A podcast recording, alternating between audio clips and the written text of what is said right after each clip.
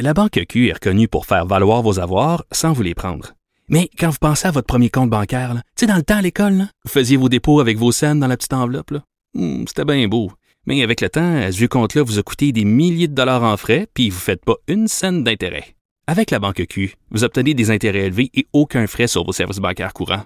Autrement dit, ça fait pas mal plus de scènes dans votre enveloppe, ça. Banque Q. Faites valoir vos avoirs. Visitez banqueq.ca pour en savoir plus.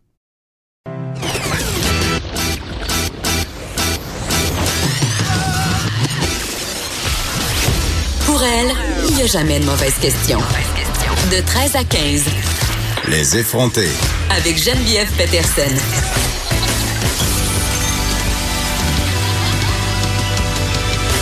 Cube Radio.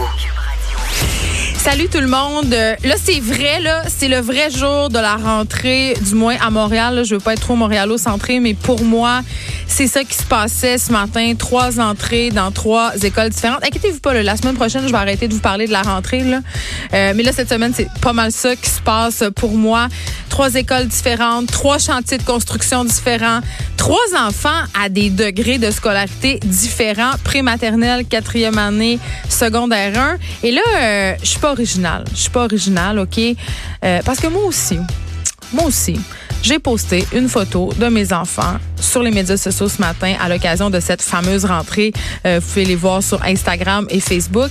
Euh, et là, je me demandais, je me disais, est-ce que ça gosse les, les gens? Parce qu'on voit toujours ça un peu passer quand il y a un mouvement comme ça sur les médias sociaux, les espèces. Moi, je les appelle les Grinch de Facebook euh, parce que c'est plus sur Facebook. Est-ce que c'est à cause de l'âge de la moyenne des usagers Facebook?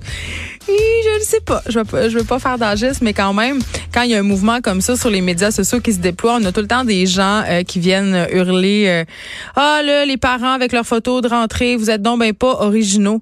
Moi, j'ai tout le temps en train de vous crier. J'ai tout le temps en- envie, quand, ça arrive, ces histoires-là, de crier. Mais avez-vous un cœur? Êtes-vous mort par en dedans? Je veux dire, qu'est-ce que ça vous fait que des personnes posent des photos de leurs enfants sur les médias sociaux parce qu'ils sont contents? Tu sais, je veux dire, c'est pas grave, ça fait pas ton affaire. Il y a un petit piton qui est absolument formidable, vraiment très facile à utiliser. Ça s'appelle masquer masquer la publication, fait que vous serez plus obligé de voir toutes ces photos de rentrée-là. Vous pouvez même unfriender des gens. Mais je me demande vraiment en quoi ça dérange le monde qu'on partage des photos de nos enfants, soit parce qu'on est fiers, soit aussi, puis c'est mon cas, euh, parce qu'on a de la famille éloignée, aussi parce qu'on veut partager euh, ce bon moment-là avec nos enfants, puis aussi parce que nos enfants nous le demandent. Et là, c'est peut-être là où j'ai un petit problème. Moi, ce matin, c'est ma fille qui me demandait de mettre euh, sa photo sur Instagram. Bon, peut-être que j'ai créé un monstre, peut-être euh, ça c'est ma fille qui veut devenir YouTuber là, je, je pense que tout est dans tout. Euh, mais je comprends aussi les parents que ça leur tente pas de partager euh, des photos de leurs enfants sur les médias sociaux pour différentes raisons. Je me demande souvent si je fais du sharenting, c'est-à-dire cette tendance à utiliser euh, les photos de nos enfants pour avoir du like, pour avoir euh, de la sympathie des gens, ou juste pour exploiter leur enfance sur les médias sociaux euh, à mon avantage, parce que les photos d'enfants, ça pogne, il faut pas se le cacher.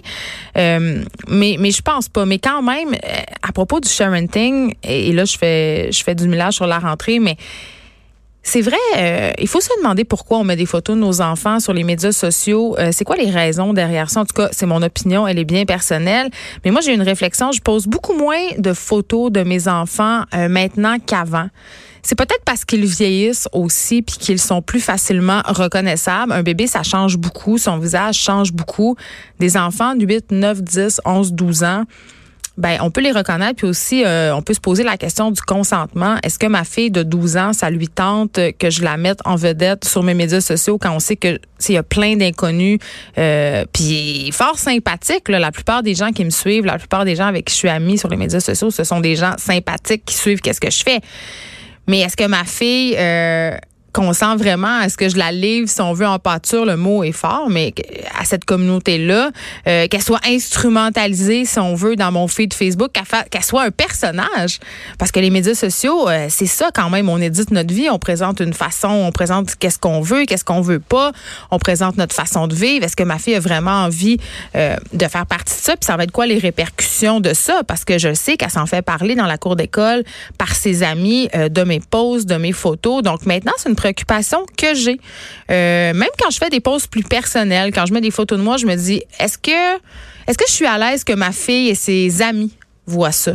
Est-ce que je suis à l'aise à ce que ma fille s'en fasse parler à l'école? Fait que c'est peut-être la faute, euh, c'est peut-être, peut-être quelque chose dont on devrait se préoccuper avant de poster des photos de nos enfants. Est-ce qu'on fait du sharenting?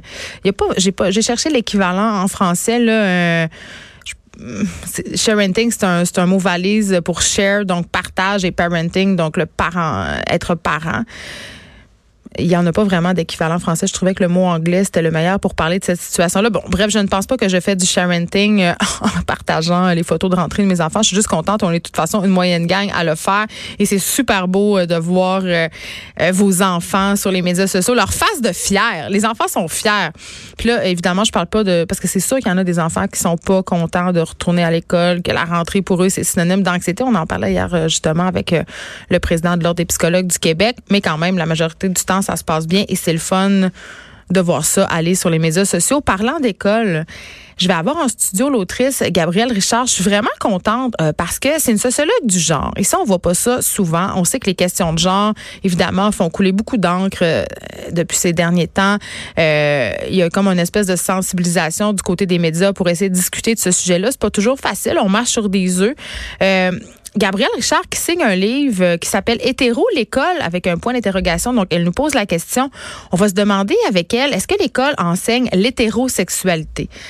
Est-ce qu'on apprend euh, à l'école les bonnes et les mauvaises manières d'être une fille ou un garçon? Est-ce qu'on est vraiment poigné dans des identités de genre figées? Euh, je sais pas où je me situe par rapport à ça parce que je vais être honnête avec vous autres. Euh, je suis intimement, intimement, intimement convaincue qu'il existe des différences fondamentales entre les filles et les garçons. Euh, je l'ai expérimenté chez nous à la maison. Écoutez, là, je voulais tellement élever mon fils de façon non genrée. J'ai tellement fait attention à ça. Et pourtant, euh, il présente des traits euh, très, très, en tout cas, des traits qu'on attribue aux au masculin, euh, malgré toutes mes, bonnes intentions. c'est sûr que les enfants, on peut pas les faire grandir dans des bocaux. C'est-à-dire, un moment donné, ils vont à la garderie, puis ils vont à l'école, puis justement, ils sont soumis à des discours très, très souvent figés sur qu'est-ce qu'est une fille, qu'est-ce qu'est un garçon. Donc, on va discuter tout ça avec Gabriel Richard. on va essayer de se faire une tête parce que évidemment, euh, il y a des nuances dans tout ça. Joanie Gontier aussi qui va venir nous parler du marketing d'influence chez les jeunes et chez les bébés. Euh, grosse tendance en ce moment. Beaucoup d'influenceurs aussi qui ont des enfants et qui, selon moi, les instrumentalisent, c'est-à-dire se servent euh, de leur, de leur, carrément de leur bébé là, pour faire du cash. des entreprises qui courent après ça, des entreprises qui vendent des produits de puériculture, donc des produits qui sont liés à la petite enfance. Est-ce que c'est bien? Est-ce que c'est mal? Hmm, moi, j'ai tendance à voir ça d'un assez mauvais œil. On va en jaser. Plusieurs aussi controverses entourant euh, le fameux September issue euh, des magazines Vogue UK et USA. On sait que le September issue, c'est la Bible, OK, euh, des fashionistas. On, attend, on attend les numéros de septembre de Vogue partout dans le monde. C'est le plus gros, gros, gros numéro de Vogue. Il, il prépare pendant un an, il y a un documentaire sur euh, Anna Winter, qui est la rédactrice en chef euh, du Vogue. Euh, ça s'appelle September Issue. Si vous avez jamais vu ce documentaire-là, voyez-le. Ça nous explique un peu les coulisses, comment ça se fabrique ce numéro-là, tout le travail qu'il y a derrière ça, les enjeux aussi économiques qui sont derrière cette édition-là. C'est fascinant. On va en parler avec Joannie Gontier. Le gouvernement Legault qui attendra jusqu'en 2020 aussi, euh, on attend le, rapport de l'Organisation de coopération et de développement économique avant d'imposer une taxe sur les géants du web. Vous savez, la fameuse taxe GAFA. Euh, la taxe GAFA, euh, en fait, c'est qu'on prévoit taxer les grandes entreprises numériques. GAFA pour Google, Amazon, Facebook. Apple. On va en parler avec Ulysse Bergeron, qui est un journaliste spécialisé en économie numérique. Il va nous démêler tout ça les écoles qui ont de plus en plus recours au service du club des petits déjeuners parce qu'il y a de plus en plus d'élèves qui arrivent le matin avec le ventre vide. On aura Tommy Kulchik pour en parler, c'est le directeur général du club des petits déjeuners. On va parler aussi du dossier de la déréglementation des taxis, mais là, dans la perspective du transport adapté. Parce qu'on a le ministre des Transports, Bonardel, qui s'est rendu aux arguments des personnes à mobilité réduite et qui va modifier le projet de loi 17 afin de protéger justement cette industrie-là. Il y a beaucoup de Québécois qui l'utilisent. Euh, on parle d'une centaine de milliers de transports par année. Donc, euh, on va aussi voir que c'est pas vraiment un projet de loi qui a été modifié. On a plus gardé certaines clauses qui étaient là. On va discuter de tout ça. Émilie Ouellette aussi, l'humoriste, va être là. Elle va nous parler de la fois où elle a dû organiser avec ses enfants un séjour de camping dans sa cour. Et on aura Steve Waterhouse, notre expert en cybersécurité, pour nous parler de cette école suédoise qui s'est mise dans l'eau chaude après avoir utilisé, tenez-vous bien, parce que moi, ça m'a jeté à terre, la technologie de reconnaissance faciale pour prendre la présence des élèves. Quand même. Euh, on va aussi se parler de l'article dans le Journal de Montréal où on apprend que les PME ne sont pas prêtes à composer avec les cybercriminels. Hey, quelle surprise! Quelle surprise. Si Desjardins n'est pas prêt, j'imagine que les PME ne sont pas plus prêtes. Je veux qu'on se parle de Zara. Vous le savez, là, je bâche souvent les chaînes. Zara, H&M, Joe Fresh. Je les bâche, mais je m'achète quand même du linge là, en embrassons nos paradoxes. Euh, Zara qui est au centre d'une polémique quand même parce que, euh, bon, Zara, c'est une marque espagnole. Et là, on essaye de surfer euh, sur le marketing human, comme j'appelle. La vague du body positiviste, le mouvement body positif. Ils ont recruté un, un mannequin grande taille. Bon, et là, vraiment à grande taille, je vais mettre des guillemets parce que cette femme-là, qui s'appelle Jill Courtleave, elle fait une taille 40-42. OK, ça c'est la taille moyenne des Françaises. Et juste pour qu'on soit euh, clair, qu'on se comprenne bien, là, un 40-42, là, ça équivaut ici à un 10 ou à un 12. OK? Euh, donc, Zara qui utilise ce visage-là pour faire la promotion euh, de ses vêtements, c'est pas c'est pas un mannequin qui est inconnu. Là. Elle est d'origine néerlandaise. Elle, elle, fait des campagnes avec des marques vraiment euh, qui sont pas des positifs comme Fenty, hein, la marque Fenty de Rihanna. Euh, elle a fait une campagne H&M. Elle a pris la pause pour Alexander McQueen a euh, défilé pour plusieurs marques dans plusieurs semaines de la mode à travers le monde. Donc, c'est pas une nobody. Elle est super populaire sur les médias sociaux. Elle a 71 000 abonnés Instagram. Euh, mais là, évidemment, ça met les gens un peu en maudit.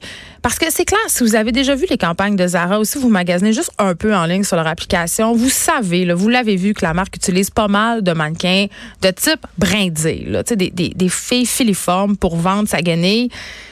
C'est pas étonnant quand on sait que Zara, ben, c'est du fast fashion et que les coupes sont souvent un peu approximatives dans ce cas-là. Donc, les vêtements tombent mieux euh, sur ce type de corps-là. Et ça, c'est vrai euh, pour tous les vêtements, mais particulièrement pour ceux qui sont coupés de façon rapide, qui sont faits, qui sont un peu cheapos.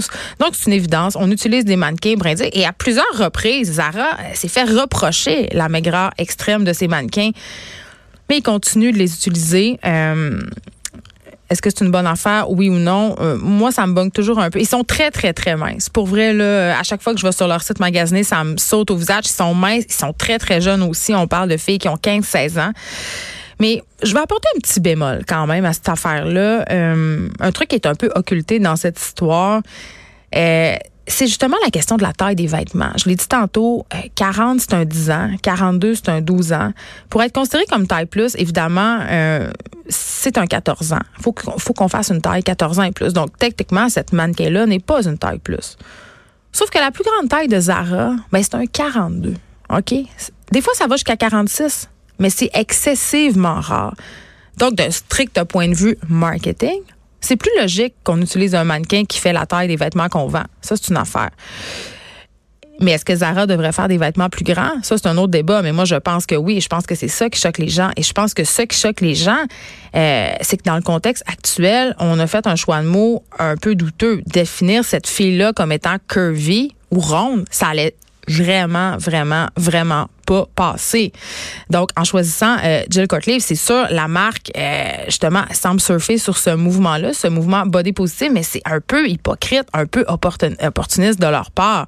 Euh, ils sont pas les seuls. Hein. Il y a plusieurs, on en a parlé ici, il y a plusieurs brands qui emboîtent ce pas-là. Mais tu sais, on va se faire juste un petit rappel, tout le monde, là, le mouvement body positive, OK, c'est un mouvement qui découle euh, de l'acceptation de soi des personnes en surpoids. C'est un mouvement politique, OK? Euh, ce sont les femmes marginalisées qui sont plus grosses, qui sont lassées, euh, qu'on s'intéresse jamais à elles dans le milieu de la mode, qu'elles ne soient jamais présentes dans, les médias, qui sont tannées d'être victimes de grossophobie, de fat shaming, qui sont victimes de euh, de moqueries tout le temps, qui sont pas là, qui sont pas représentés. Donc, je sais pas. Il y a des marques qui font quand même plus que Zara. Selon moi, le Fenty, je l'ai dit tantôt, en est une parce qu'ils ne font plus de retouches. Mais tu sais, présentons donc des filles de toutes les tailles. Arrêtons de dire voici la grosse, voici la fille taille plus, voici la fille curvy. Arrêtons de mettre des mots, de commenter. Offrons donc des vêtements pour toutes les tailles avec des mannequins de toutes les tailles. Et là, on va être véritablement sorti du bois. Donc, Zara, en voulant faire une bonne chose, c'est un peu euh, mis dans l'eau chaude. Ils n'ont pas pensé plus loin que le bout de leur nez. Et j'espère, pour vrai, là, pour vrai, qui vont avoir entendu le message puis qui vont peut-être essayer de penser au vocabulaire qu'ils vont utiliser à l'avenir. Je parle d'occupation double un de mes grands plaisirs coupables dans la vie. On a, on a su aujourd'hui, OK, en ce mercredi 28 août, euh, on, a, on a vu les, nouveaux candidats pour cette édition Afrique du Sud, hein, encore animée par Jay Temple cette année. Et là, on a eu toute qu'une surprise parce que pour la première fois de l'histoire d'occupation double, les spectateurs et les candidats, il faut bien dire, vont pouvoir faire la connaissance de Kate, OK, qui est une préposée aux bénéficiaires de 23 ans. Elle vient d'Amos, mais attention, attention, Kate est une femme trans. OK? Et là, évidemment, pour les besoins du spectacle, ce ne sera que le public euh, qui va avoir cette information. Et là là. On va clarifier les affaires. Je pense que pour le mouvement LGBTQ+, c'est une très bonne chose qu'on voit enfin une personne trans à la télé. Par contre, J'espère vraiment. Et là, j'insiste, j'espère vraiment que toute cette affaire-là, ça sera pas tourné en freak show, OK? J'ose croire que c'est pas juste pour faire jaser de l'émission, OK? Qu'on a choisi une personne trans et que cette fille-là, Kate, Damos sera pas offerte en pâture au public. Euh, on le sait là, les trans sont victimes de discrimination. Euh, on en parle beaucoup, mais quand même, c'est encore un sujet qui fait tiquer bien du monde. J'espère tellement que cette fille-là va être entourée puis supportée dans son aventure parce a des tapons puis des taponnes qui vont avoir leur avis sur son identité sexuelle, puis qui vont y envoyer du hate puis des commentaires à sa sortie. Ça va être il va en avoir un char puis une barge. Puis là, je vous parle même pas des candidats eux-mêmes parce que pour les bienfaits du show, c'est-à-dire pour faire un show, selon moi, la production a décidé de pas révéler aux participants que Kate est une femme trans. Je l'ai dit tantôt. Et là là. Je sais pas là. Euh, on le sait qu'en ce moment, il y a tout un débat hein, à savoir si les personnes trans doivent ou non dévoiler leur identité de genre quand ils datent. Imaginez quand Kate va dire ça à Martin de Québec, toi chose. Imaginez ça là. Ça va être, en tout cas, oui, ça va faire un show. Je salue quand même la production pour cette audace, même si, bon, euh, j'apporte quand même des nuances. J'espère, justement, je le répète, que ça soit pas tourné en freak show, cette histoire-là, puis que ça va être bon au final, puis ça va pas faire plus de mal à la communauté LGBTQ+. Euh, il y a beaucoup de diversité aussi dans cette nouvelle euh, mouture-là, et ça, c'est cool. Mais il n'y a pas encore ben, ben de grosses madame puis de gros monsieur. Hein? De la diversité, oui, mais tant que ça rentre dans un Jinx taille 6 puis qu'on peut voir des gars pipés. Fait que c'est pas tant la diversité. Hein? Pas tant. Mais je vais quand même. Euh, je, salue. Je veux pas être de mauvaise foi. Là, je salue cette diversité-là, puis je salue l'audace de la production d'avoir mis une personne trans euh, à la télévision.